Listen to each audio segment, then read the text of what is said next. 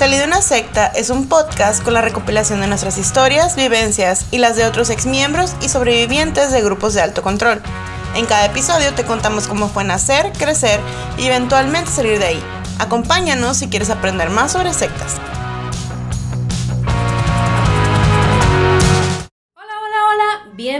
Bienvenidos a su podcast Salí de una secta. Mi nombre es Ada Camarena. Ay, qué, dulce- qué voz tan dulce hiciste. Ay, así como de que si soy locutora. Ajá, sí. Y mi nombre es Lami Salazar. Y hoy en otro miércoles. ¡mua!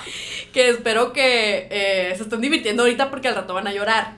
Así como que trigger warning de lágrimas y, y cosas deprimentes que vamos a hablar el día de hoy. Sí, seguramente ya saben porque vieron el título del video. Todavía no sé cómo lo voy a poner. Pero ustedes están viendo en el futuro. Ajá, o sea, ustedes son como que los del futuro. están oyendo a Adita y a Loami del futuro y viendo todo el video y nosotros todavía estamos en el pasado. Pensando cómo rayos le vamos a poner al episodio y qué arte le voy a poner también.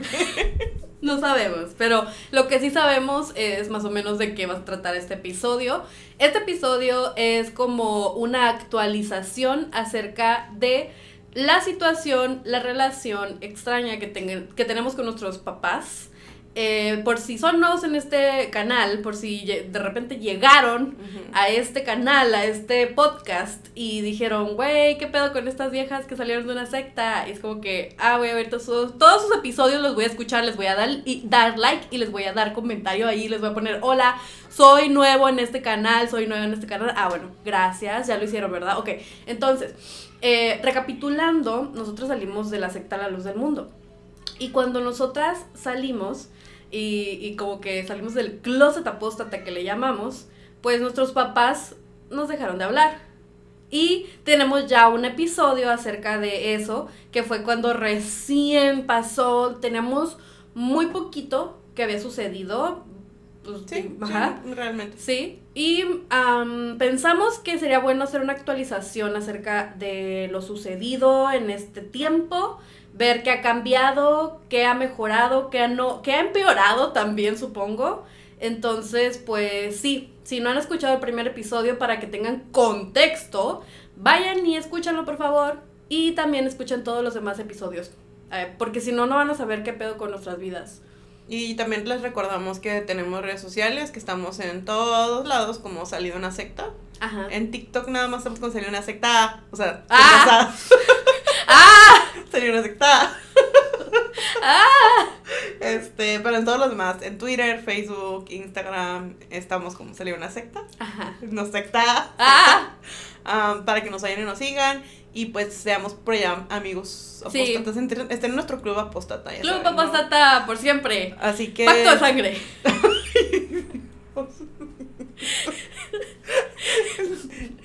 A la cámara crea una secta. Salió una secta. ¿Secta? Sí. Perdónenos, niños bien. Perdónenos. La- No nos demanden. de hecho, am, habíamos planeado hablar también, quería hacer, hacer esta aclaración. Habíamos planeado que íbamos a hablar de la secta coreana del, se llama GMS, como JMS. Y de hecho yo planeé todo el hecho, todo el asunto, ya te tengo todo el escrito, el resumen, pero pues me dijeron muchos mensajes que, ay, es que no lo he terminado de ver, ay, no, es que espérate. Ah, bueno, entonces decidí hacer este episodio primero, que ya tenía planeado los dos. Síganos en Instagram, otra vez por allá les puse la encuesta. Ajá. Am, O sea, es que si nos están siguiéndonos en, en Instagram, o sea, ustedes solo obtienen la mitad del chismecito. del contenido en general que ponemos, Sí. la verdad. O sea, allá ponemos memes y ponemos videos y sí. cosas divertidas. Y en Twitter también pone mi hermana mucho, mucho este chismecito, la verdad. Sí, en Twitter es como más el, el área del chisme. Sí, Pero pues, entonces como ustedes me dijeron que me esperara, que no habían terminado de ver el documental, pues entonces dije, bueno, me voy a esperar y la semana que viene, o sea, para que les quede, o sea, están avisados, están avisadas.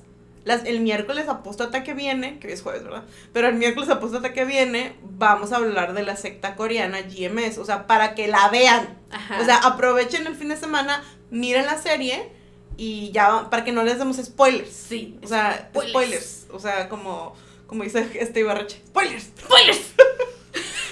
Nos gustó mucho verlo en, en los Oscars. Sí. Hola, si nos estás escuchando, hola. No Hola, por favor, invítanos a tus redes. Dígale que nos escuche. Sí, por favor, que nos escuche. Este, pero sí, ah, bueno, pues ya vamos a empezar mejor porque ya mira cómo hablamos, ¿verdad? Pero es Sí. que no tenemos ganas de hablar de eso. No, es que estamos procrastinando de alguna manera, estamos evadiendo la triste realidad de hablar de nuestros sentimientos en el internet. Este, tenemos que hacerlo, tenemos que hacerlo.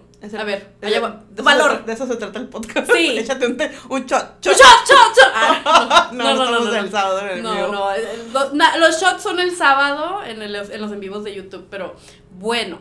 em, yo creo que, miren, esta, este episodio y esta actualización fue a raíz de una conversación que mi hermana y yo tuvimos donde eh, yo después de varios meses sin poder llorar, al fin pude llorar.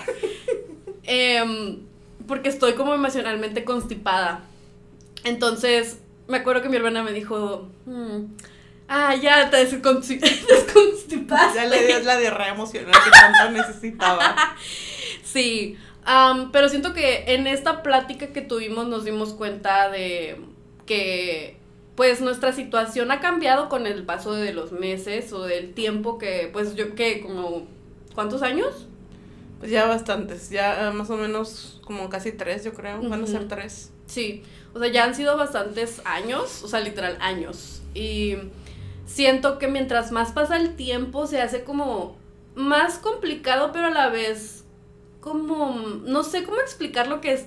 Coso- hay cosas que son más fáciles y hay cosas que son más complicadas. Creo yo que no es que se haga fácil, es que como hablamos en el episodio del duelo, llega un punto en el que, o sea, es, a fin de cuentas estábamos pasando por un duelo y en el momento en el que hicimos el episodio pasado, estábamos como en esa parte de que estás muy triste y a, a lo mejor estás enojada, o sea, estábamos como en un momento como muy visceral, siento. O sea, Ajá. muy visceral de la situación. Y hasta el título, pues así se van y ven cómo se llama el Sí. título. O sea, mis padres dejan de quererme por la luz del mundo.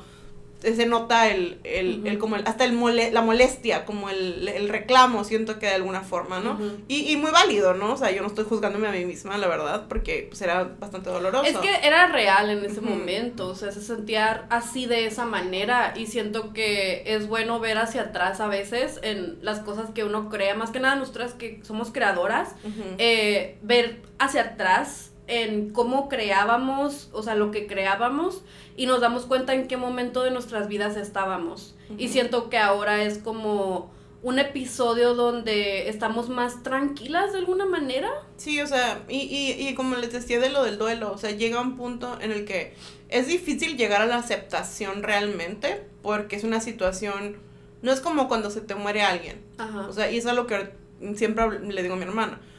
A veces se siente como que si se hubiera muerto, Sí. mi mamá, más que nada hablando específicamente de mi mamá, este, pero no está muerta, o sea, está Ujú. viva, anda por ahí en la vida caminando, viviendo.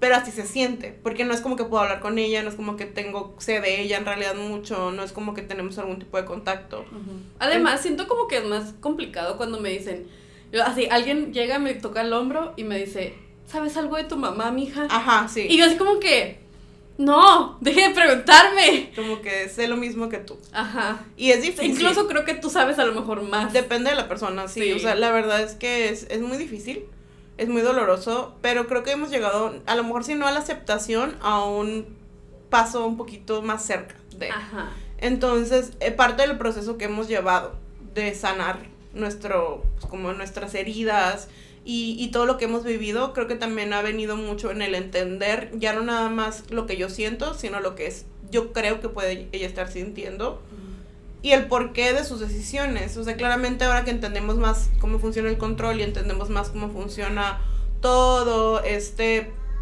pues esta, esta ma- manipulación y coerción y el miedo que tú tienes cuando estás, estás ahí adentro, de todo lo que has vivido, de que aparte pues ella es una mujer, pues ya, ya que tiene toda su vida en la secta, ya ha hecho como prácticamente su familia, todo, o sea, todo su mundo está como entretejido entre eso, o sea, es, es más difícil y, y creo que eh, después de que pasa el enojo es más fácil para uno como empatizar, Ujú. o sea, empatizar y, y no juzgar, o sea, y para mí, o sea, no voy a decir que, o sea, miren, no vamos a decir, ay, no, nunca nos enojamos con ellos, como que, ay, o sea, no, o sea, ustedes saben, siempre hemos sido personas, yo siempre he sido una persona, y mi hermana también, muy como respetuosas de, del hecho de que ella está ahí. O sea, y a mí es una de las razones por, de que mi mamá sigue dentro, es por las que yo digo y em, les pido que empaticemos con las, los hermanos y las hermanas que siguen dentro de la luz del mundo. ¿Por qué? Porque mi mamá está dentro. O sea, y es como que a veces que veo que los ofenden o que dicen cosas bien feas. Y digo, ¿a ti te hubiera gustado que te dijeran eso? O sea, o que, o que, o que se lo dijeran a alguien que tú quieres que siga dentro. O sea, yo creo que esto, esta no es la manera. O sea, es empatizar porque sabemos cómo vivimos nosotros el control. Sí, más que nada, como tú dices mucho de que, o sea, entiendes como sus, sus acciones, pero no las justificas. Ajá, o sea, es algo, una frase muy célebre, la verdad, aquí en esta casa, como de que la entiendo, pero no la justifico. Porque claramente entiendo por qué está haciendo lo que está haciendo, y, o sea, y sus razones, su razonamiento como sectario, o sea, y otra vez, o sea, para quien quiera venir a ver este, escuchar este episodio y, y como querer criticar o decir algo más que nada, hablando como de gente como de mi propia familia, porque sabemos que esa gente dice cosas de nosotras y que oh, somos malas, mal agradecidas y malas hijas, como que nosotros nunca hemos hablado mal de mi madre, nunca lo vamos a hacer. O sea, porque sabemos que no es su culpa. ¿No? Y sí, porque ella simplemente ha obedecido lo que le han ordenado toda su vida, lo que le han dicho que es lo correcto. Y siento que eso es algo que se pierde a veces, o sea, entre la conversación. Eh, se culpa mucho a veces a los miembros, eh, pero hay miembros como mi mamá que nunca han visto una eh, de las audiencias, nunca ha visto un canal de LDMs como los horribles que hay allí en el YouTube, ah, nunca ha visto como pruebas ni ningún tipo como de, de, de, de, noticia acerca de lo que sucede con el líder Nazón Joaquín que está en la cárcel por abuso sexual. Eh, simplemente se guían por lo que les dicen dentro del templo, ¿no? Dentro de los ministros, les dicen, no, hermanos, esta es la verdad absoluta, esto es lo correcto, los medios mienten y nosotros les estamos eh, diciendo la verdad aquí y ellos simplemente se guían por eso. Eh, entonces, sí, quien quiera venir a decir que nosotros hablamos de mi mamá, que nosotras no sé qué, pues sorry, este, soporten, porque la verdad es que no, nosotras eh, amamos a nuestra madre y entendemos eh, la situación en la que está. Eh, y es doloroso para nosotras ver que está dentro de allí. Más que nada porque, si yo siempre lo que digo, o sea, yo hablo de esto porque yo sé cómo es vivir dentro de una secta. Yo sé lo difícil que es, yo sé cómo es cansado y estresante y siempre digo, yo quiero que la gente salga de ahí para que tenga una mejor calidad de vida. O sea, ustedes no creen que yo quisiera eso para mi madre, o sea, y para mi familia, pues, o sea, yo quisiera que mi mamá saliera de allí y que pudiera ver lo bonito, lo bonita que sería su vida fuera de la secta. O sea, y lo tranquila y lo pacífica y hermosa que podría ser su vida. Pero, o sea, llega un punto de aceptación, supongo también, ¿no? O sea, en que yo pienso es que hay mucha gente que me dice, no, vas a ver que tu mamá va a entender, vas a ver que tu mamá va a abrir los ojos y yo siempre digo, ojalá, ojalá. Pero yo tengo que aceptar, yo tengo que también darle, darme como mi espacio de salud mental, ¿saben? O sea, y no estar como esperándolo. Eh, y yo aceptar que a lo mejor ella nunca va a salir de allí. Y más que nada creo que, miren, el, el tiempo que se perdió, o sea, yo quisiera recuperarlo, pero no sé si va a ser posible. Y que vivir esperanzada de que un día ella va a abrir los ojos es, es muy doloroso. O sea, es, es doloroso porque, por ejemplo, en mi caso no nada más soy yo. Yo tengo una niña y mi hija no conoce a su abuela. O sea, no la conoce, o sea, no... La última vez que la miró mi, mi niña no tenía ni dos años, o sea, e, ella no se acuerda. Y, y es doloroso porque yo sé que mi mamá la quiere, sea, yo sé que mi mamá la quiere, mi mamá seguramente la quiere y la extraña y quisiera poder verla y quisiera poder vernos y, y no puede hacerlo y no porque ella no quiera, no porque nos odie, no, no o sea, porque yo sé que hay gente que, y, y, es, y también lo quería mencionar, o sea, yo sé que hay personas que se salen y sus papás le dicen, no te quiero y, y, ojalá, y ojalá que te hubieras muerto y cosas así, ¿no? Y les dicen cosas ah. muy feas. Hay, nos han mandado muchos, este pues, historias. historias acerca de cómo les fue cuando salieron de, de la secta. Pero nosotras vivimos una experiencia diferente. O sea, mi mamá simplemente se alejó. y, y para, porque ella creía que era lo correcto, porque es lo que les dijeron, les dijeron que tú no tienes nada en común con las personas que se salen. No tienen nada en común y ella fue la que nos dijo que no íbamos a tener nada en común. Ella en su mentalidad está haciendo lo correcto, no nada más para, para su salvación, sino para la de su familia. Y la, la, la realidad es que esto es, es doloroso y pensando, ir viendo, a lo mejor algún día, o sea, yo a veces pienso, digo, a lo mejor nunca sucede. A lo mejor nunca vuelvo a hablar con ella, a lo mejor nunca tengo la oportunidad de, de darle un abrazo o, o, y a lo mejor aunque ella se saliera, yo no, es difícil reparar una relación tan lastimada. O sea, y son cosas que muchas veces siento que la gente no entiende cuando te dice esas cosas. O, o a veces que ha habido gente que me acuerdo que me llegaron a comentar en el video, en el otro que hicimos, en el, en el episodio pasado, que me dijeron, es que si le enseñas el verdadero Dios a tu mamá, porque ustedes no creen en Dios y, y que seguro, si enseñan el verdadero Dios, o sea, y vas a ver que tu mamá te va... O sea, ¿cómo voy a primero? ¿Cómo le voy a enseñar el verdadero Dios si no me habla? Y segundo, yo no creo, la verdad, en ningún Dios, ni en ninguna deidad, ni nada por el estilo. O sea, yo no soy una persona, yo no soy creyente. Um, mi mamá cree que ella conoce el Dios verdadero. Mi mamá cree que está en el lugar verdadero porque es lo que le han enseñado toda su vida, porque es lo único que ella conoce. Y, y o sea, nosotros no hablamos realmente de muchas cosas referentes a mi mamá por su propia privacidad. O sea, yo no hablo de, de cosas que a lo mejor le han llevado a creer todavía con más fuerza que ella está en el lugar correcto. Pero las Ah, hay. Pero hay cosas, o sea, que igual otra vez, o sea, no vamos a hablar porque son su vida, Sí. que no tienen que ver con, con cosas que tengamos que decir nosotras. Pero hay muchas circunstancias que son ajenas a mí, ajenas a mi hermana, que no podemos, por las que yo no la puedo juzgar. Pero yo creo que el, el sentimiento más grande para nosotras de, de frustración es el que no podemos hacer nada. O sea, el que no está en mis manos. O sea, no está en mis manos y no es mi responsabilidad tampoco. Sí. O sea- sí, porque siento que mucha gente también nos llega a decir como de que es que búsquenla, es que háblenle, es que díganle, pero es que no es mi responsabilidad yo, o sea, tratar de salvar a mi mamá. O sea, eh, además, mientras más uno quiera como llegar a la gente, y siempre lo hemos dicho, o sea, como que cuando nos preguntan, oigan, pero ¿cómo le haces para sacar a alguien de una secta? O sea, mm, es muy difícil, o sea, y, y el, paso número uno es no ir con la gente y decirle, estás en una secta y mira, o sea, porque los vas a alejar. O sea, entonces, nosotras no nos podemos responsabilizar de mi mamá porque además no es una niña. Es una persona adulta que tomó su decisión basado en su vida y en sus en, en lo que en su su concepción de la realidad, básicamente. O sea, no podemos nosotras como que ir y tratar de cambiarle eso. Ella tiene que hacerlo, ella tiene que ver, ella tiene que darse cuenta. Ella tiene que tomar la decisión Sí, de querer vivir otra vida, sí, de querer abrir la, su mente y, y probablemente no lo va a hacer, pero no, yo no soy, yo respeto su decisión, así como yo espero que ella respete la mía. Y así como yo espero que todo el mundo pudiera respetar la de los demás sin alejarse. sí. Pero es parte del control que ejercen las sectas. Y yo no me puedo como enojar realmente. O sea, no me puedo como poner en su contra ni decir cosas malas de ella cuando yo sé que no es su culpa. Ujú. Sí, es que es una situación muy complicada. Y siento que yo lo que le digo a mi hermana es que es, es como un problema que ni siquiera es como de nosotras, ¿sabes? O sea, lo que te he dicho yo a ti.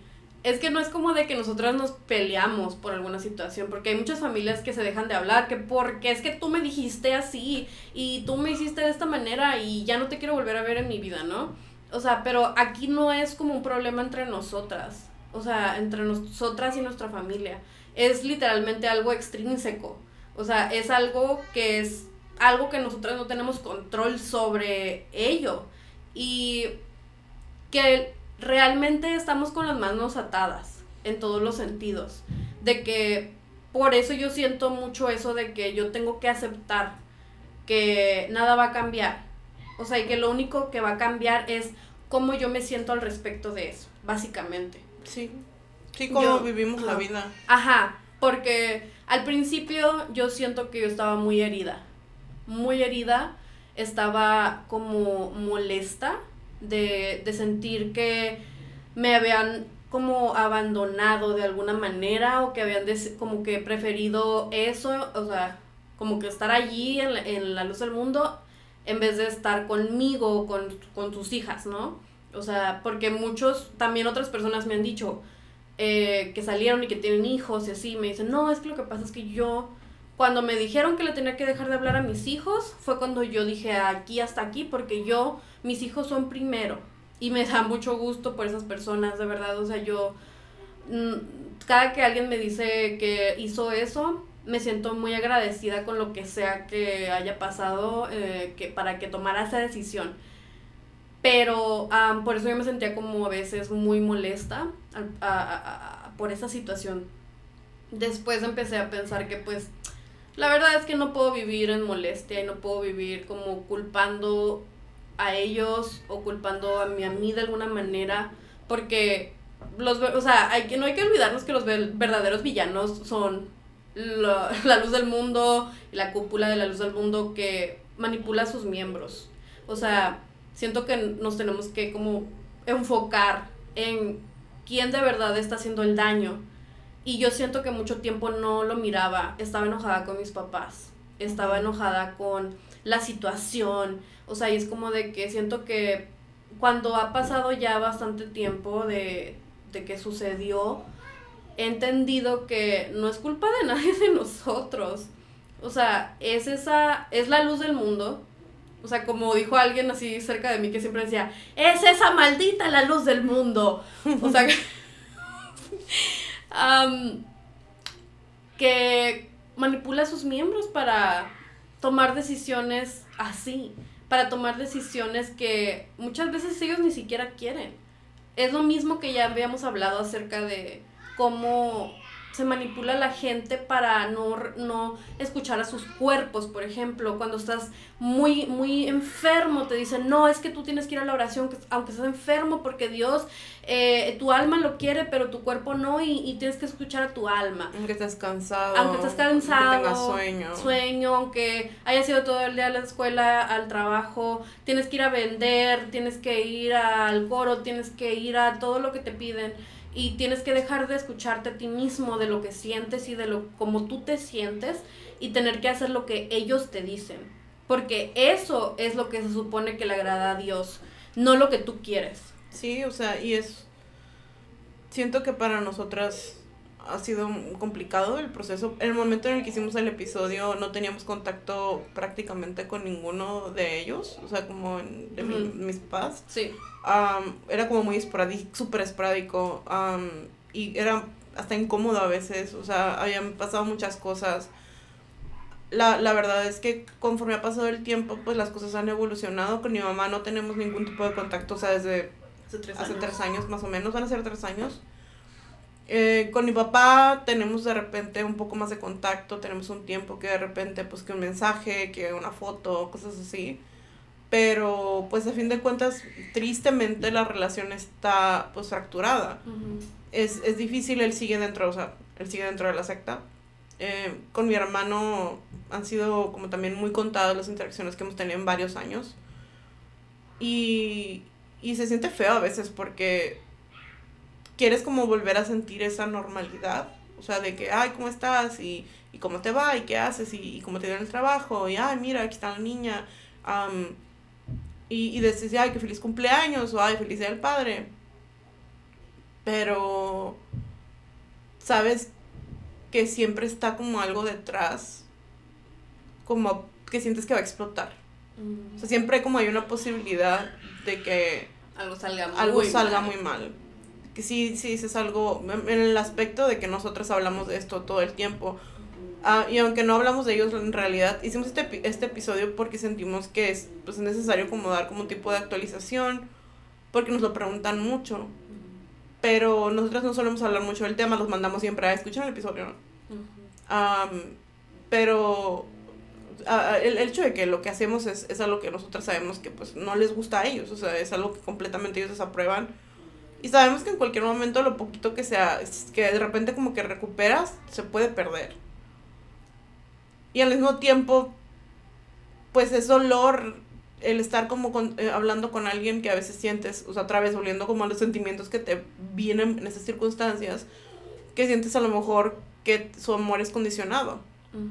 y, y, que su, su, su comunicación se condiciona dependiendo de qué, qué hagas o qué no hagas, o cómo actúes o qué pienses.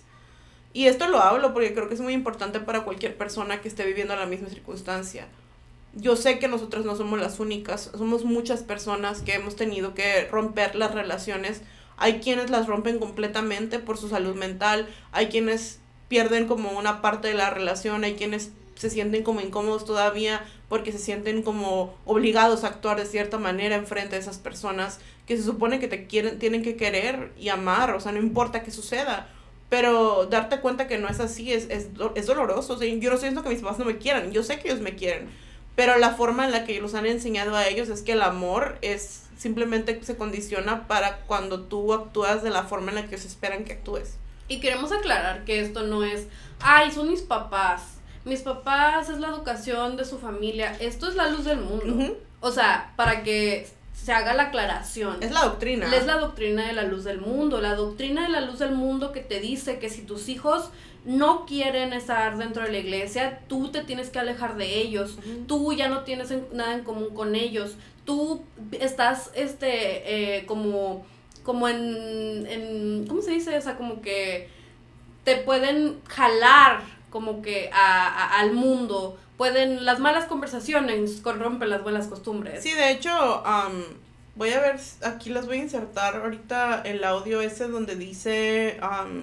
un ministro que somos como tumores. Ajá. Así que voy a cortar aquí, inserto, inserto audio, para que todos lo escuchemos, para que no digan, ay, están mentirosas, mira, ya, bla, bla, bla, son mentiras, se lo inventaron, eso nunca lo han dicho en la iglesia. Ah, bueno, pues mira. Ahí les va. Corre audio. Hermanos, entonces tenemos que obrar con santidad. Los tumores en el cuerpo hacen daño, son mortales. ¿Qué hay que hacer con los tumores, hermanos? extraerlos. Duele. Duele extraer ese tumor, hermano. No creas que nada más agarrarlo y, sacarlo y ya. Te queda un dolor. Es que es mi hijo. Es que es mi hija. Y yo la quiero mucho. ¿De veras la quieres? Dijo el Espíritu de Dios, aborrézcolos con perfecto odio. Bueno, pues ya para que no nos digan mentirosos, ahí está. Este, y les voy a dejar en el Instagram para que otra vez síganos en Instagram, salió una secta. Les voy a dejar el video, porque también es, es un video, o sea, es un video. O sea, no crean que es un actor de voz como pagado para decir cosas de la luz del mundo, no. pagado por el Vaticano. Sí, pagado por el Vaticano y por los cardenales. ¿Dijeron que los cardenales? Los cardenales. Sí, que estaban diciendo que nos pagaban. Millones. Millones. Y yo, güey, ojalá para no haber. Imagínense Tuviéramos un súper, eh, ya un estudio. Sí, ya tuviera un estudio, una, una productora. Ay, una productora, produzcanos, por favor. Sí, como que alguien regale unos millones. si, si alguien tiene el número de, del papá para que nos deposite, pues nos avisan para poder pues yo no, para poder subirle la calidad a los videos, a los episodios. Estaría padre, la verdad. Me gustaría. La verdad. Pero bueno, volviendo al tema. volviendo al tema. O sea, como ya ustedes escucharon, dicen que somos tumores y que los tienen que cortar. o sea, y eso, ajá, eso lo dicen mucho. O sea, como que lo de los tumores. También otro ministro dijo que éramos como el ébola. Ajá. Este, ¿qué otra cosa? que, ah, que ojalá que, ajá, o sea, cosas así, o sea, como que eso es lepra. como un tumor, eres lepra, el ébola, todo lo que se te pegue que te vaya a hacer que te mueras. Porque, pues, e, en Azón una de las cosas que dijo también era que si los escuchabas a los que se salían, era como que, era como meterte al lodo, ah, que te ibas a enlodar. Sí. Y, y últimamente, de hecho, quería hacer esto como platicarles de esto como rapidito. Últimamente les están diciendo mucho en las iglesias, en las oraciones como regulares, que tienen que dejar de hablarle hasta a sus propios hijos, o sea, como de que no, o sea, otra vez se los han estado repitiendo mucho últimamente y que de, borren de las redes sociales a las personas como de que para luego, luego te bloquean. Sí, o sea, como que te bloquean, te borran de las redes, o sea, están, y de alguna forma como que pues empiezan como otra vez estas funitas, ¿no? O sea, como a lo mejor un poco más internas, pero son funitas. Porque ya tienen más cuidado, ¿eh? Porque ya se dieron cuenta que uno anda viendo a ver cómo andan haciendo sus funas y pues ya saben que uno las expone. Pero es que sí, o sea, ya está un poquito más el calorcito de que luego, luego notan algo raro y las, los borran y así. Y digo, cada quien, pero La cosa aquí es de que esas, esos comportamientos son parte del control eh, del comportamiento, control de la información, eh, entran como en, siento en esas dos... El este, control de la información, que es cuando dicen que mandan a espiarse entre miembros. Ajá, también. Hablando del modelo Byte de Steven Hassan, Sí. eh, tengo que citar mis referencias. Fuente, Claro. para que no digan que es fuente de los deseos. No, Ah, no, no, no. ¿Cómo que no? Dijeron que nos inventamos el modelo Byte. Y yo, no me uh, güey. Ojalá. Dijeron que nos, que nos estábamos inventando conceptos como el modelo Byte. Y yo así como que ojalá me hubiera inventado el modelo Byte. No estaría aquí sentada en esta cocina, este comedor, este grabando en un micrófono como de 100 pesos. Sí, la verdad es que mm, gracias por el halago, pero no, no, no lo inventamos. Eh, pueden ver todas nuestras fuentes en el Instagram, creo que tú tienes como que varias como en un la highlight, ¿no? Tienes como así de que... Ah, pues tengo, pues no, pero o sea, en realidad siempre citamos, o sea, pueden buscar el, el website, Byte. el website de Steven Hassan, que es el creador del modelo Byte. Este está como Freedom of Mind, se los dejo aquí en la descripción del video para que le piquen y lo, lo puedan ir a, a verlo. De hecho, eso está en inglés, pero si se meten en la parte de abajo tiene como una pestañita que viene para que le cambien el idioma, Ajá, como a sí. cualquier idioma que ustedes lean y, y hablen y escriban este para que lo puedan leer en el idioma que ustedes les fa- facilite por si quieren leer el modelo Byte igual sus libros eso sí los tengo en los highlights perdónenme Steven Hassan este los tengo en PDF en, disculpa. en, en uno de los highlights que se llama libros ah, búsquenlo y les va a mandar a un drive en el que tengo varias lecturas que los pueden apoyar en su proceso de deconstrucción. Así que pues sí, para que vean nuestras fuentes, o sea, todo esto que hablamos nosotros, hablando de, las formas de control autoritario que ejercen las sectas y, y por lo que no podemos juzgar a los miembros. Claramente estamos hablando de los miembros que no saben, Ajá. que no tienen información y que no tienen acceso. No estamos hablando de los que meten el internet a estar defendiendo a ellos. Ustedes no, ustedes no, ustedes no, ustedes váyanse aquí.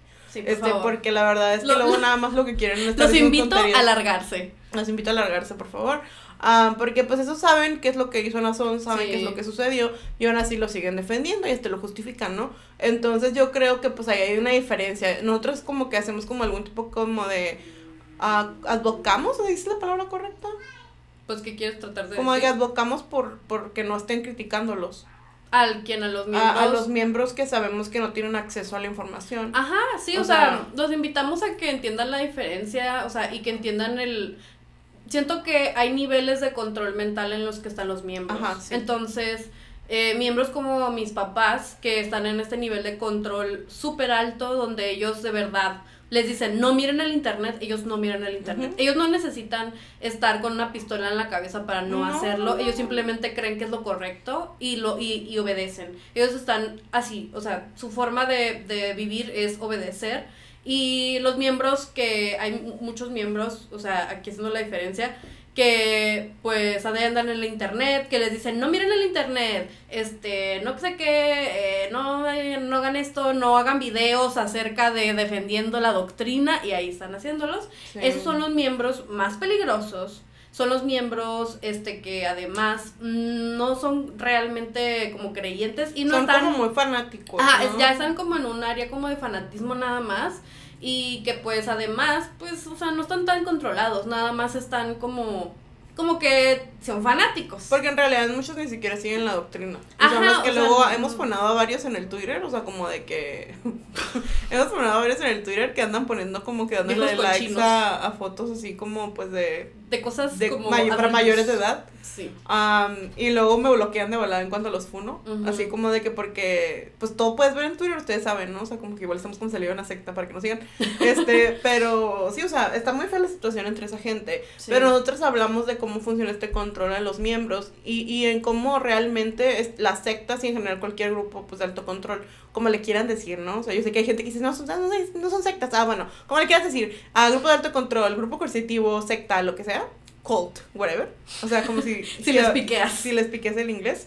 Este manipulan a las personas, en, en- hablamos, o sea, citando a Steven Hassan, o sea, como que en su comportamiento, la información que reciben, las emociones y sus pensamientos.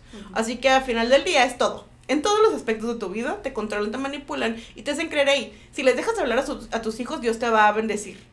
Y Dios te va a ayudar y Dios te va a dar todo lo que tú quieras, todo lo que sea, te haga súper feliz a ti en tu vida, eh, Dios te vas a salvar, bla, bla, bla, a lo mejor hasta los regresa, o sea, porque a veces como que ese tipo de cosas, ¿no? Eh, hay sectas como, por ejemplo, o sea, hablando un poquito más informativamente, como los testigos de Jehová, que ellos les dicen que les dejen de hablar para que regresen. O sea, eso es como un fun fact. Este, para, pues si no han escuchado el episodio que tenemos con Mildred, vayan y escúchenlo. Este, pero la verdad es que para nosotras, creo que una de las últimas conversaciones que tuvimos sobre el tema fue cuando hablamos sobre la, la pérdida del tiempo, que de hecho es una de las razones por las que nosotras decidimos hacer este episodio.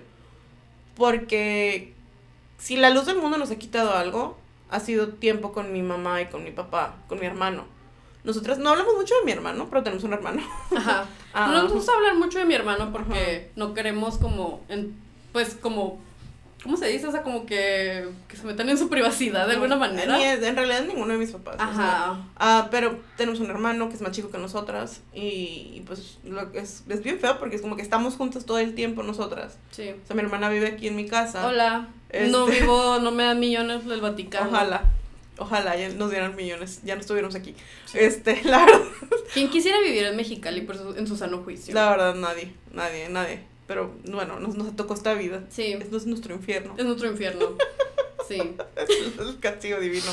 Sí. La verdad es que, pues, extrañamos a mi hermano. O sea, es como que er, er, éramos, siempre fuimos tres. Y de repente, como que somos, somos dos.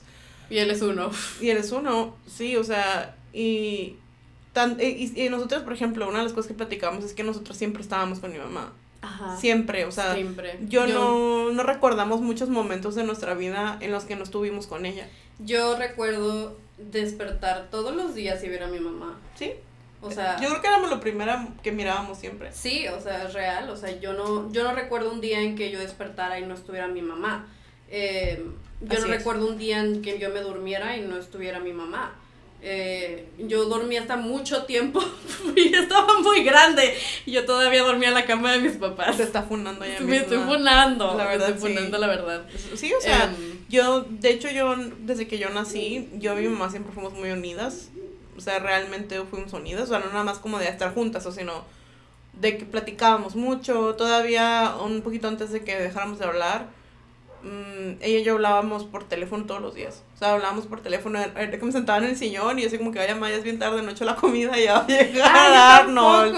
Ajá, y nos quedábamos platicando por horas, o sea, me platicaba cómo estaba, qué, hacía, y, y, y, pues era como una, un común de todo el tiempo, nos mandaba como que nos etiquetaba en el Facebook en cosas.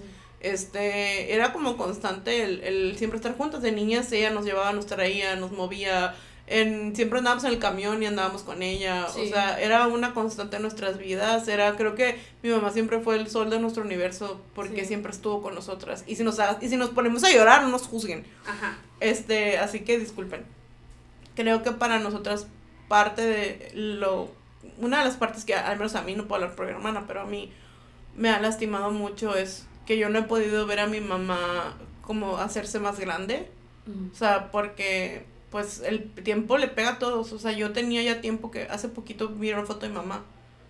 Ya tenía bastante tiempo que no veía una foto de ella, o sea. Porque mi mamá no es mucho de tomarse fotos. Entonces, ajá, no, ni no nos tenemos en Facebook, pues eso era nada. Entonces, mi mamá borró Facebook cuando pasó todo esto. Entonces, pues para mí fue muy como. Se mira muy diferente. O sea, se me ve muy diferente de como yo la imagino. O sea, si yo pienso en ella en este momento, tengo una imagen de ella y, y en esa foto se ve muy diferente porque el tiempo pasa.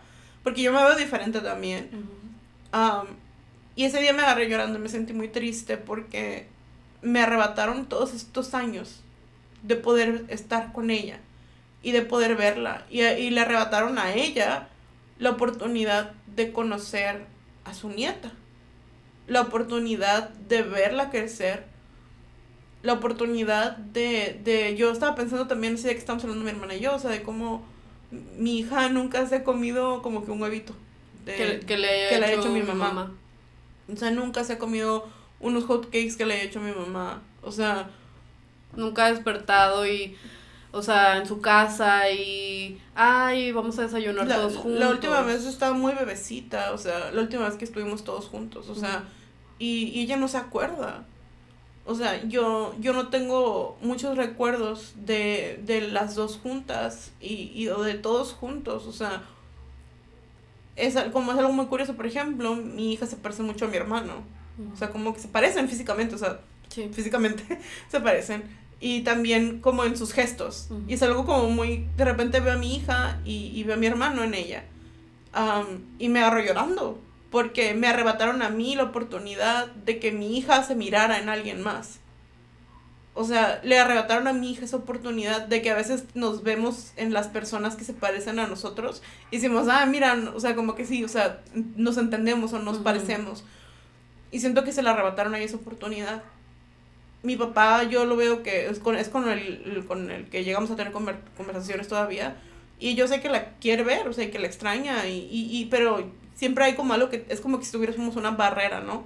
Todo Sí. el tiempo entre, entre nosotros, o sea, es como siempre si hubiera una barrera. Es algo que nos detiene constantemente y siento que de acá para allá y de, y de allá para acá porque yo siento que a veces tengo ganas de preguntarles cosas Ajá. o de hablarles, de mandarles cosas, pero me detengo porque digo, no sé, o sea, no sé cómo vayan a, en qué mood van a estar, o sea, en qué les hayan dicho en la iglesia, o sea, no, no sé, no sé si hacerlo, siento que no tengo esa libertad.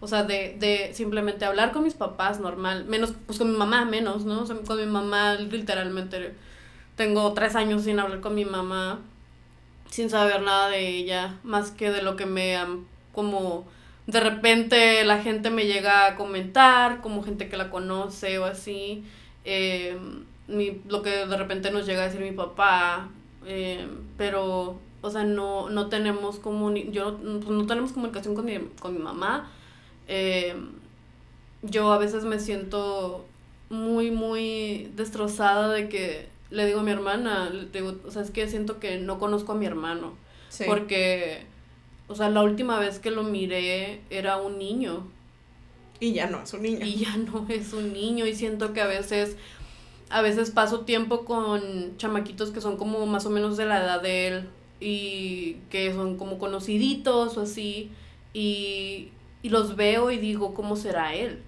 o sea qué tipo de, de jovencito será que le gusta. qué tipo de adolescente será o sea Sí. este, y no me puedo imaginar, o sea, a veces, este, que, que cómo será él, y a veces lo pienso y digo, y, él no me conoce, y él no nos conoce a nosotros realmente, porque también otra cosa que siento es que no, yo cuan- cuando, cuando me fui de mi casa, yo era una persona que estaba muy, muy destrozada de muchas maneras. Eh, yo estaba pasando por esta, este momento de realización de que estoy en una secta, eh, estoy en un, en un lugar que es violento, que es, hay mucha presión, había mucha presión sobre mí, había muchos problemas alrededor y yo siempre estaba muy molesta, yo siempre estaba muy cansada.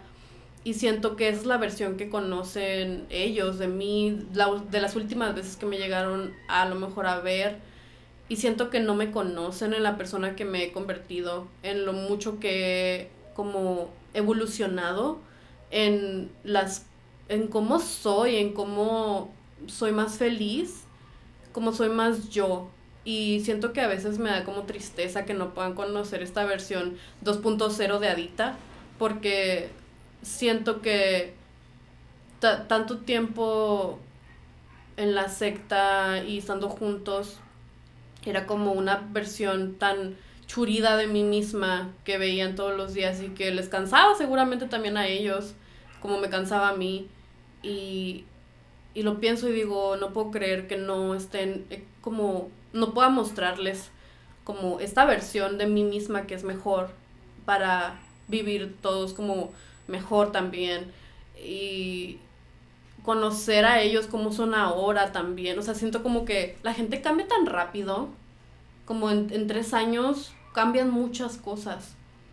Siento que es muy molesto para mí el no poder como conversar con ellos y ahora más bien como yo como adulta, como adulta con ellos como adultos y poder sentarnos y poder como hablar de cosas que han pasado, cosas que tenemos dudas Y, y no podemos, o sea, y el simple hecho de que a veces digo, güey, o sea, como que me siento a platicar con personas así, o sea, como que de la edad de mis papás más o menos, y me siento como, como más, como cercana a ellos, que ahora me siento con ellos, con mis papás. Sí, es muy difícil porque creo que además es una parte como de esta sensación de otra vez de pérdida, pero porque también como que siente, siento yo que nunca vamos a poder, así como tú dices que has mejorado, ¿no? O sea, como persona. Y estaba pensando ahorita mientras estabas diciendo eso, o sea, como tú has mejorado como persona y últimamente también yo, o sea, siento que he mejorado como persona y también em, todo lo que se ha sanado. Ajá. Todo lo que se ha sanado. Sí. Todo lo que hemos vivido, este, nosotras yo les platicaba un poquito sobre el, el, hecho de que yo empecé a tomar medicamento psiquiátrico para que me digan loca con ganas.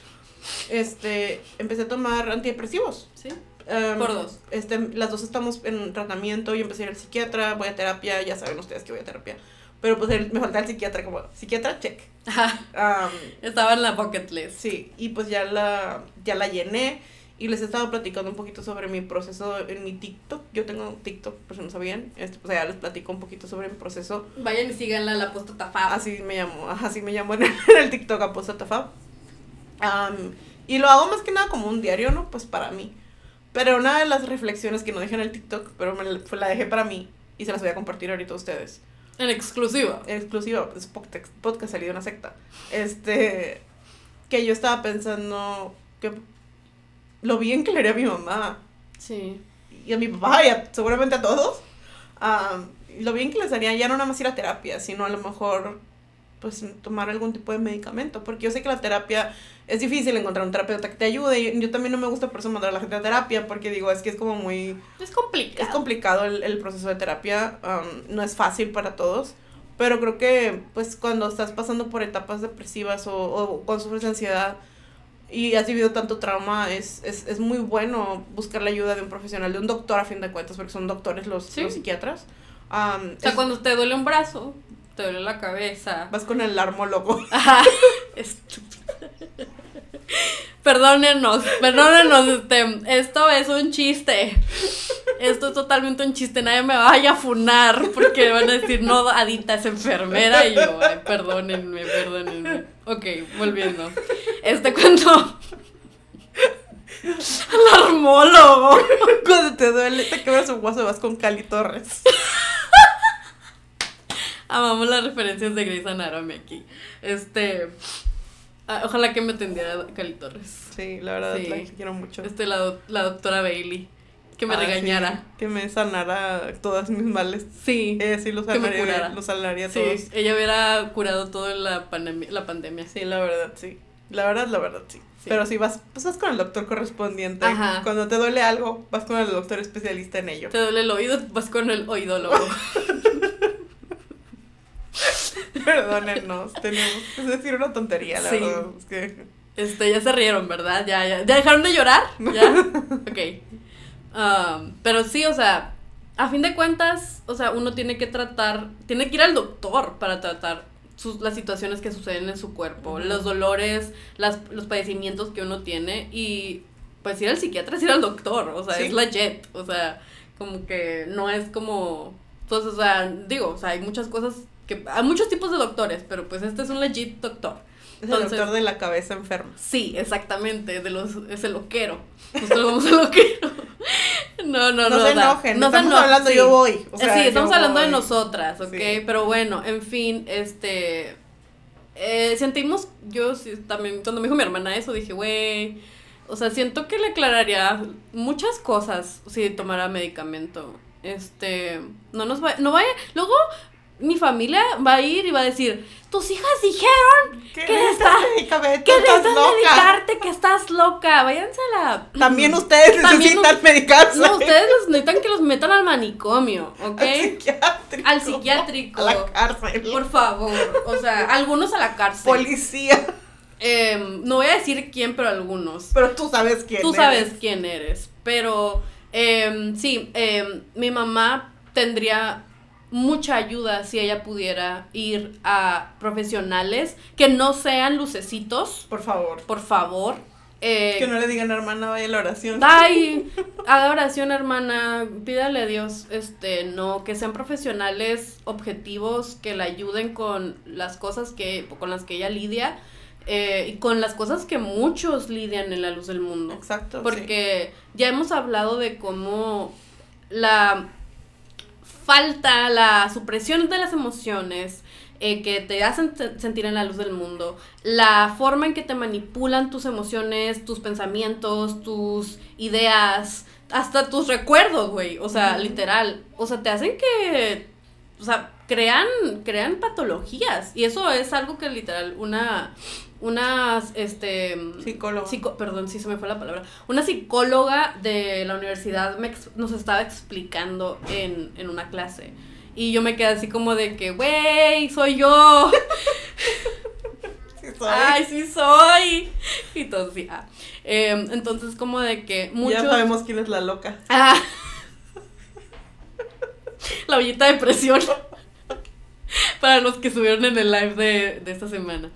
Em, pero sí. La verdad es que yo creo que, como les estaba diciendo sobre la pérdida del tiempo y sobre cómo es parte del, del duelo, como aceptar esas pérdidas. Y las pérdidas de, de una mamá que es- encuentre ayuda. Sí. De vivir con ella y de poder yo hasta, o sea, saber que yo no puedo decirle, ay, mamá, mira, deberías de ir, o sea. Ah, mira, me ido súper bien con el Y medicamento. de contarle, ajá, y, y, y como esas pérdidas de, de contarle mis vidas y mis experiencias. O sea, lo que yo voy viviendo día a día. Hay veces que hago cosas y digo, ay, ojalá pudiera decirle. O sea, como eso, que estoy yendo al psiquiatra. Sí. O sea, para mí Que te sientas sido- bien. Sí, o sea, poderle decir, mira, me he sentido súper bien. Esto como que para todos los que no saben, o sea, me he sentido súper bien. Sí. O sea, estoy en mi segunda semana y apenas va empezando como en realidad. Pero me he sentido completamente diferente. Mi ansiedad, yo siempre les decía, no me hagan caso. Siempre decía, ay, no, yo manejo muy bien mi ansiedad sin medicamento. No, o sea, ya me di cuenta que no, No. porque ahora que lo tomo, me he dado cuenta de lo silencioso que puede estar el cerebro de alguien. Am, de la paz que puedes tener. O sea, así se sentían ustedes, porque no me dijeron?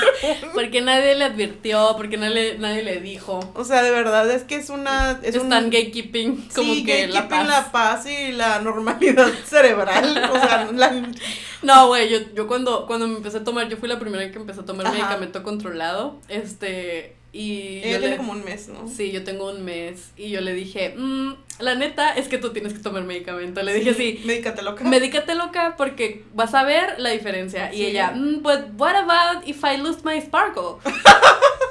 y así como de que, ¿qué tal si pierdo como mi brillo? Y es como de que no, o sea, de verdad, no lo vas a perder, vas a ganar mucho. Y, y no me creía hasta que ya fue, se medicó y dijo, oh my god, he vuelto. that? What is that? ¿Qué es eso? Así, Sí, o sea, así me siento. La verdad es que es 10 de 10.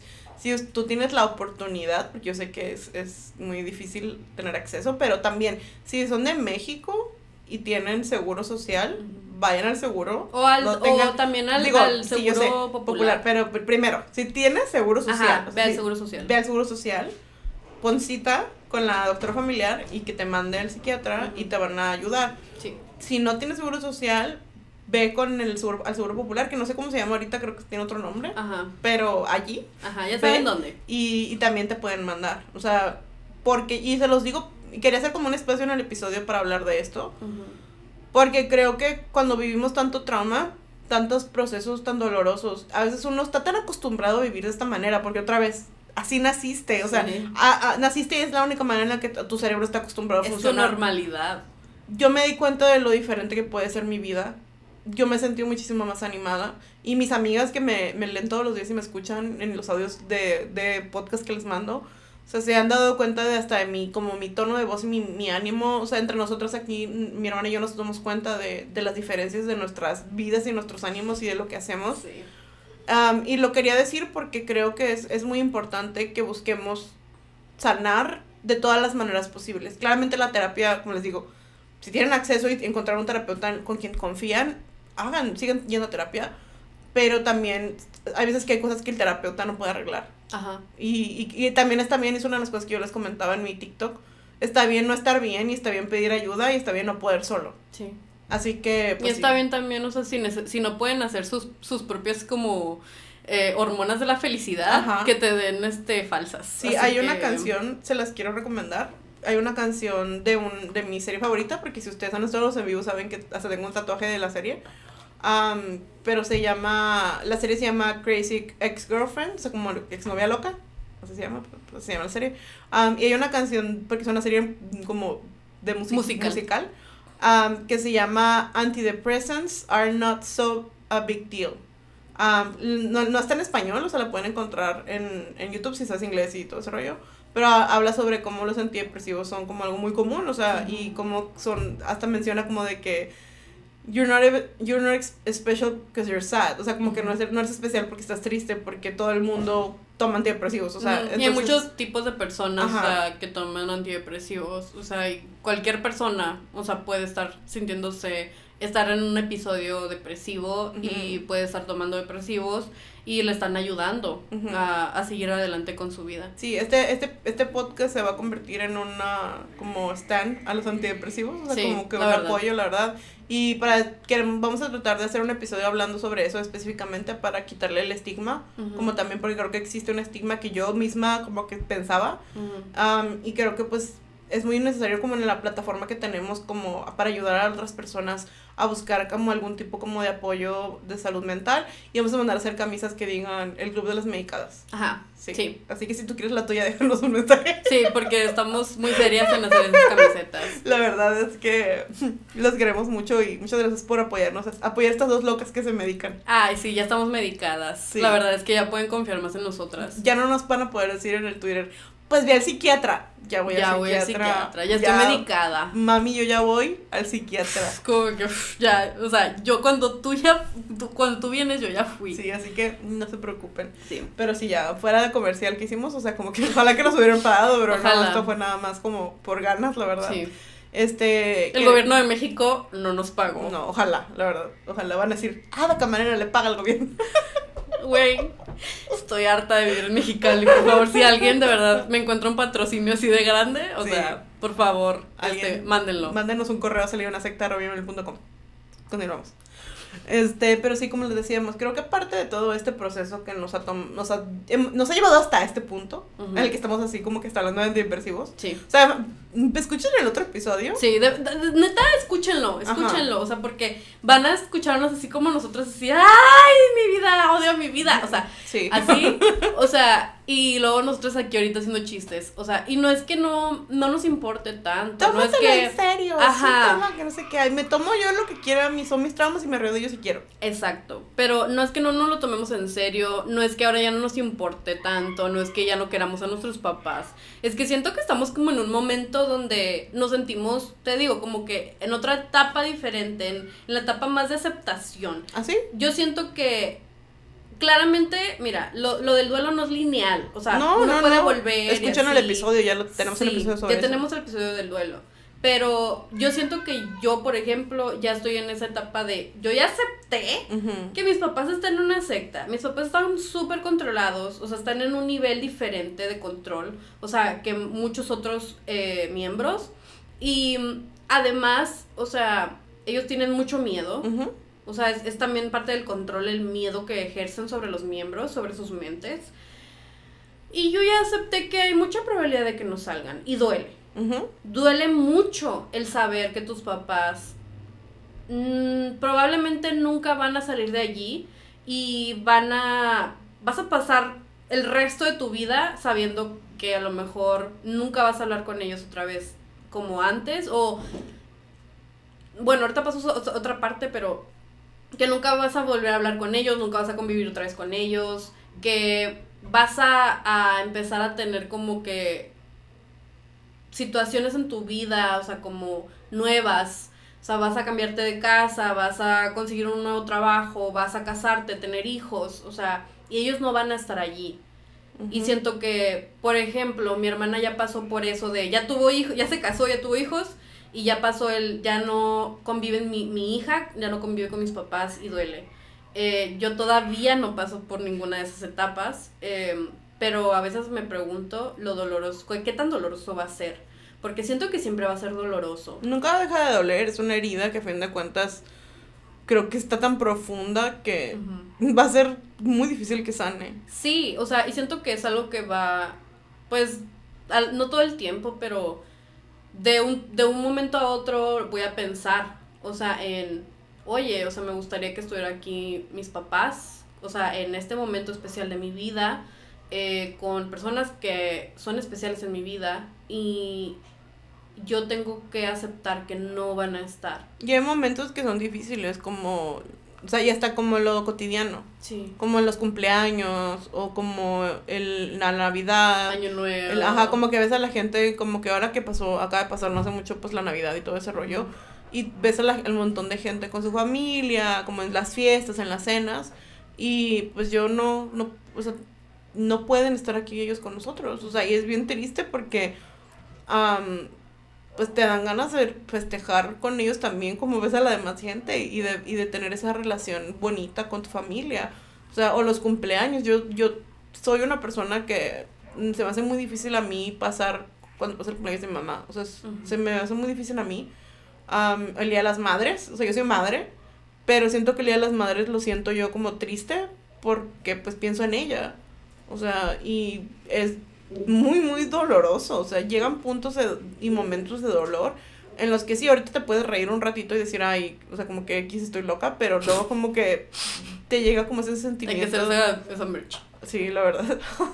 este, te llega como un sentimiento bien feo como de, de necesidad también, porque eres persona, de necesidad de, de conexión con una persona con la que tenías esa sensación de de amor. Es que, again, o sea, nosotras pasamos toda nuestra, nuestros días, todo nuestro, cada día de nuestra vida lo pasamos con mi mamá, desde que nacimos hasta el día, yo creo que tú de que te casaste y yo de que me fui de la casa. Sí. Así, literal, o sea, toda mi vida yo despertaba y ahí estaba mi mamá. Y desayunábamos con ella, platicábamos con ella, convivíamos con ella. sí, o sea, y es como de que, güey, o sea, en qué momento ya no veo a mi mamá todos los días, o sea, en qué momento ya no hablo con ella.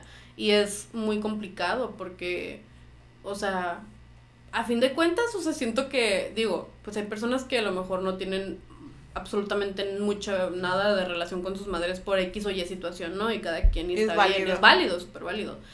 Pero digo, con mi mamá, o sea, pues es mi mamá, es mi mamá. O sea, siento que siempre hay ese momento de quiero a mi mamá. O sea, quiero mamá. O sea, como que ayuda. Sí, o sea, porque somos, o sea, no tuvimos un problema con ella por ella. O porque es que más mala. O porque yo sé que, como decimos, mi abuela es malvada, ¿no? o sea, pero mi mamá no. Mi mamá no es una persona muy, muy linda, es una persona muy inteligente, es una persona con un corazón bien grande para las demás personas, es una persona que no juzga, es una persona que no critica, que nos enseñó siempre a ser, a ver el, como lo bueno de las personas y que nos enseñó a, a, vernos primero nosotras mismas antes de que querer como juzgar a otros. Sí. Creo yo que ella siempre fue una persona, ha sido una persona muy sabia, muy sensata en la manera en la que se mueve por la vida. y, y a pesar de que, pues claramente tiene sus problemas por lo que vivió toda su vida en una secta y la sigue viviendo. Uh, es una persona a la que, pues, nunca podríamos como decir algo malo de ella y de mi papá tampoco, o sea, es como que estamos, pues a fin de cuentas es mi padre, o sea, y lo amamos y lo queremos y a mi hermano pues no se diga. O sea, son personas que lo único que están tratando es de seguir lo que les dijeron que tenían que seguir y el, camino el camino que les marcaron como el único y verdadero y, y que no tienen la culpa de haber nacido ahí y de haberse criado ahí y de haberse casado ahí y de haber tenido sus hijos ahí. Ellos esperaban que toda su vida íbamos a crecer nosotros en la iglesia y que íbamos a vernos todos los domingos, y que íbamos a estar juntos y que iba a seguir así la vida. Y es doloroso para ellos también el darse cuenta que no. Y nosotros sabemos que a ella le duele, sabemos que nos quiere, no, no podemos decir, yo no puedo decir mi mamá no me quiere ya. Ya poco como en el episodio pasado. Tachen eso. Quitemos ese, ese título. Este, um, en el momento, otra vez como siempre estábamos enojadas y creo que, otra vez, no me juzgo, creo que es válido el enojo que sentía en ese momento. Es que siento que se sentía así. Porque, de, les digo, o sea, de estar todo el tiempo con tu mamá y de, de, de ser como, yo no soy tan cercana a mi mamá, pero, o sea, la conexión con tu mamá siempre es cercana a fin de cuentas. O sea, y de decir, güey, ahí está mi mamá, como que, mi mamá, ¿sabes? O sea, tu, tu mamá llega así, hola mamá, ¿cómo estás? Mm, hay que comer juntas, o sea, hay que sentarnos a ver la tele o así, o sea, es como una persona que sabes que o sea, siempre está allí, ¿sabes? O sea, y, y de repente dices, güey, como que mi mamá ya no me quiere hablar, o sea, me borró el Facebook, güey. O sea, ¿te imaginas? O sea, es como de que duele y te sientes como no amado, te sientes como odiado de una manera, sientes que no te quieren. Y se siente feo. Se, siente rechazado. Te sientes rechazado, exactamente. Rechazada. Aquí alguien está eh, eh, oyendo este podcast y está como evaluando mis issues para ver cómo me va a manipular en una relación aléjense locos. Eh, no, es lo que estás pensando. Ahorita me vino como a la mente porque vi un TikTok que decía, que decía un vato, decía, perdón, vamos a hacer como un, una, un paréntesis aquí para decirle a mi hermana de este TikTok que vi, así como de que, que evaluaba como que tantos daddy issues o como a mí issues tenía como alguna morra que le gustaba para actuar depende como de los issues que tenía para enamorarla. Y yo es como que, güey, qué pedo estamos en dos lados muy diferentes del TikTok. O sea, yo estaba viendo ese, ese TikTok, o sea, aterradísima. Aterradísima. Estamos definitivamente en dos lados muy diferentes del TikTok. Sí. A mí me salen recetas, chistes y como, no sé, como fashion de, de morras así como que plus size y cosas así. A esta le salen como cosas de gente como que loca en relaciones. Sí, güey, es como que, güey, qué pedo, ya me dio miedo hablar de mis issues en el internet. Si tú eres psiquiatra y quieres, este, digo, psicólogo y quieres atender a esta loca, mándanos un mensaje a salir de una secta, Güey, más bien como que, pinches locos, aléjense, como que, be nice, como que no traten de manipular mis emociones con mis issues. Pero bueno, pasando a la, última parte del podcast. Um, la verdad es que después de todo esto que les dijimos y de abrir nuestro corazón y decirles que pues las cosas han cambiado, no tanto como quisiéramos, porque claramente quisiéramos, como aunque tenemos un poco más de contacto con mi papá y todo esto, las cosas pues a fin de no son como antes y nunca lo van a hacer probablemente. Ajá, y siento que también es lo, de lo que, que queremos hablar, o sea, que digamos que en un futuro lejano o en un futuro cercano, en otra realidad diferente o en una situación, o sea, que ellos digamos se salieran y dijéramos, ok, vamos a tratar de reanudar esta relación. O sea, primero ya hay muchos años de pausa en donde ya somos personas diferentes, donde tenemos que reconocernos otra vez o sea, que tenemos que empezar a tratar de interactuar, de, de, hablar de cosas como difíciles que sucedieron, de sanar heridas personales, interpersonales, de familia, de religión, de cosas, un montón de cosas. Ah, o sea, es todo, es, es un trabajo de años lo que vamos a tener que hacer. O sea, si por ello, o sea, pasara, ojalá, changuitos, o sea, que se salieran de la secta, eh, las cosas nunca van a ser igual. O sea, es como el plato que tiras al piso y se quebra y lo tratas de pegar y dices, güey, este plato ya no sirve. ¿Por qué lo pegué? Me perdió un pedazo. es como que, ¿dónde estaba el pedazo? Este se cayó abajo de la estufa. Eh, güey, me voy a intoxicar con la goma, o sea, porque lo pegué. con la cola loca. Pero o sea, es difícil, pues, o sea, como que hay, hay, muchas situaciones alrededor de volver a integrar esa relación que se fracturó y lo triste es que, o sea, les digo, o sea, ni siquiera es como por algo de, ah, yo me enojé contigo porque tú me hiciste sí, así o sí, o sea, no, o sea, es como que, o sea, una gente loca que se aprovecha de nos, de, de, del, del sufrimiento de la gente, o sea, te dijo que no hablaras conmigo. Y claramente tú, tú lo hiciste porque tenías miedo. O sea, es, es, horrible cuando lo piensas. O sea, y, y, las consecuencias que tienen ese tipo de cosas, las consecuencias que tienen estas organizaciones de control que no, no se tientan el corazón para separar familias, para hacer que gente, o sea, sufra de muchas maneras, para que, o sea, sucedan, o sea, tantas cosas a raíz de que ellos dicen, no, no, no, que no hablen con los familiares para que no, los, no les digan lo que realmente está sucediendo. O sea, es increíble. todas las ramificaciones que vienen de eso. Y una de esas es que nosotros ahorita estamos hablando aquí en este podcast y que estamos tratando de explicarles cómo se siente y cómo hemos vivido el estar tres años sin hablar con nuestros papás. Estar separadas de nuestra familia, em, estar siempre como en una cuerdita floja de qué momento, qué será lo que haremos para que ellos ya corten total comunicación con nosotras o qué será lo que va a pasar para que ellos a lo mejor entiendan. O sea, es siento que es es un sube y baja de emociones. Sí, constante. Y hay muchos momentos muy tristes, como la conversación que desató esta, este episodio, pues donde te das cuenta pues de todo el, todo el daño, todo el tiempo perdido, todas las experiencias perdidas y todo lo que sabes que va a venir que se van a perder en tu vida y en, nuestras vidas y nosotros, eh, nosotras en sus vidas también. Y que no tenemos el tiempo como la vida comprada, como decía mamá.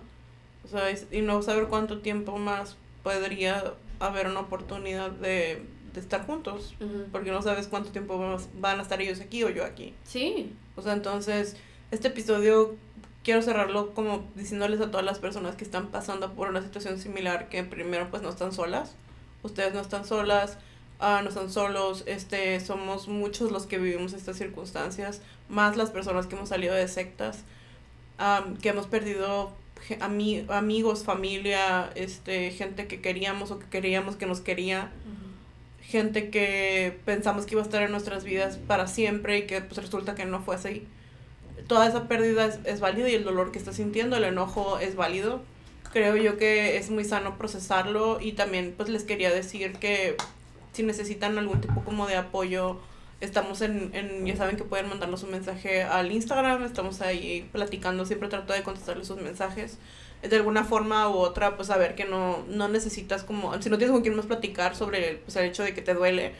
Hemos yo he hecho amigas por esas circunstancias y, y las, las, las quiero mucho porque hemos podido como pues a fin de cuentas como trauma bond, yes. Eh, ah. vamos a conectarnos con lo que podamos. Sí, y la, la realidad es que estos dolores son tan grandes y tan profundos que a veces se necesitan hablar, a veces se necesitan platicar, se necesitan trabajar de mil maneras. Yo lo he trabajado mucho con mi psicólogo. Le, te mando un saludo por si me estás escuchando. Y a la vez me regañó porque no había ido. Y, que, pero sí. con mucha razón. Ajá. Me dijo, ay, invítame al podcast. Y yo así como que, claro. quieren que me invite a mi psicólogo, díganme en los comentarios. Este, pero sí, o sea, es algo como que se necesita apoyo, se necesita comodidad y se, se necesita a veces gente que entienda lo que estás pasando, porque luego la gente hace comentarios bien intencionados, pero que terminan lastimando más. O sea, como de que, ay, es que ¿por qué no le mandas mensaje? ¿Por qué no le hablas? Pues es que no es tan fácil. O sea, ¿crees que no lo intentaron esos tres años? O sea, también el rechazo duele, lastima, este, Sofía. también, o sea, también nosotros tenemos que cuidar nuestra salud mental. Y la verdad es que a este punto, para mí lo mejor es, es respetar su decisión y mantener mi distancia. Si ella en algún momento quisiera como contactar conmigo, claramente yo nunca jamás le iba a, rechazar y estamos abiertas nosotras siempre para, para poder pues tratar al menos de reparar la, la relación ah, y de apoyarla a ella, a mi papá, a mi hermano en su, en su proceso si llegaran a salir en algún momento. Ah, claro que lo haríamos, o sea, si lo hacemos con gente que no conocemos, ¿por qué no lo haríamos con ellos? y además ya tenemos experiencia. Ajá, pero pues fuera de eso, lo que yo, yo decido respetarla como la persona que es y, y como como la adulta que yo soy, eh, a pesar de que dentro de mí está una niña que pues está triste porque la extraña, y extraña pues a su madre. Este, es, es, es triste y es doloroso. Y a mí no llorar otra vez, no quiero llorar. este, así que creo que. así que más que nada les queríamos agradecer mucho por el respeto que tienen sobre el tema cuando les decimos que no queremos hablarlo, que no queremos como mencionarlo tanto que esperen a que nosotros como que nos abramos como en este momento. Creo que es muy importante que pues muchas veces hay gente que como que nos pregunta cosas medio morbosas y como que, ay, ¿cómo es eso? Como que, como que, Wayne, una vez me preguntaron que si podía hablar de mi vida sexual y así como que con mi esposo y así como que no. ¿Qué pedo? ¿Tú hablarás acaso de tu vida sexual con tu esposo? creo que hay cosas que pues es difícil como pues como que estos no son fans. A veces es diferente, es difícil como podernos abrir porque las heridas son pues muy profundas otra vez y son pues cosas que a fin de cuentas nos han marcado para toda la vida um, y nos han llevado al psiquiatra. Pero Me ha marcado como, como a vaca. me han marcado en el cerebro. La verdad Sí. es que, pues, poco a poquito vamos sanando, vamos mejorando como para ser mejores personas, para ser mejores, este, podcasters. O sea, Creadoras de contenido. creadoras de contenido. ¿Influencers? No, no influencers. o sea, para poder ser mejores este creadoras para ustedes eh, en el aspecto de que les traigamos como cosas más sabias, Ajá. este, más pensadas y menos catárticas. Ajá. Este, así que les agradecemos mucho por habernos escuchado. Si llegaste hasta este punto del episodio, déjanos un emoji De un corazoncito, pero que el que tiene la bendita. Ajá, el corazoncito con bendita. Y si no lo tienen en su teléfono, pues déjanos un corazón Un normal. corazón rojo. Ajá. el que- el- o el que les guste. O algún mensaje bonito. Ajá. si ustedes sí. quieren dejarnos un mensaje bonito, se los agradeceríamos mucho.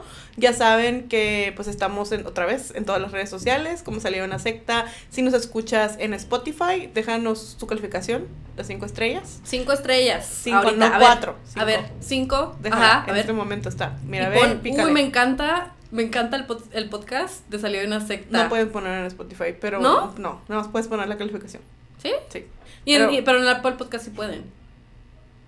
Ah, en Apple Podcast si nos escuchas, déjanos una review. Y también ahí sí nos puedes dejar un Ahí sí comentario le bonito. pones, a ver. Como de que, ay, me fascina, es- las amo mucho, este, las te quiero mucho, y déjanos un comentario. Sí. Y pues ya sabes que es- puedes seguirnos también en Spotify, en Apple Podcast, puedes este, suscribirte a nuestro canal de YouTube. Sí. Este, que ya saben que aquí es donde nos apoyan para que ganemos unos cuantos pesitos. Sí, unos pesitos. dinerillos. Este, pueden dejarnos su comentario, siempre ayuda como los, los me gusta, los comentarios, compartiendo el video.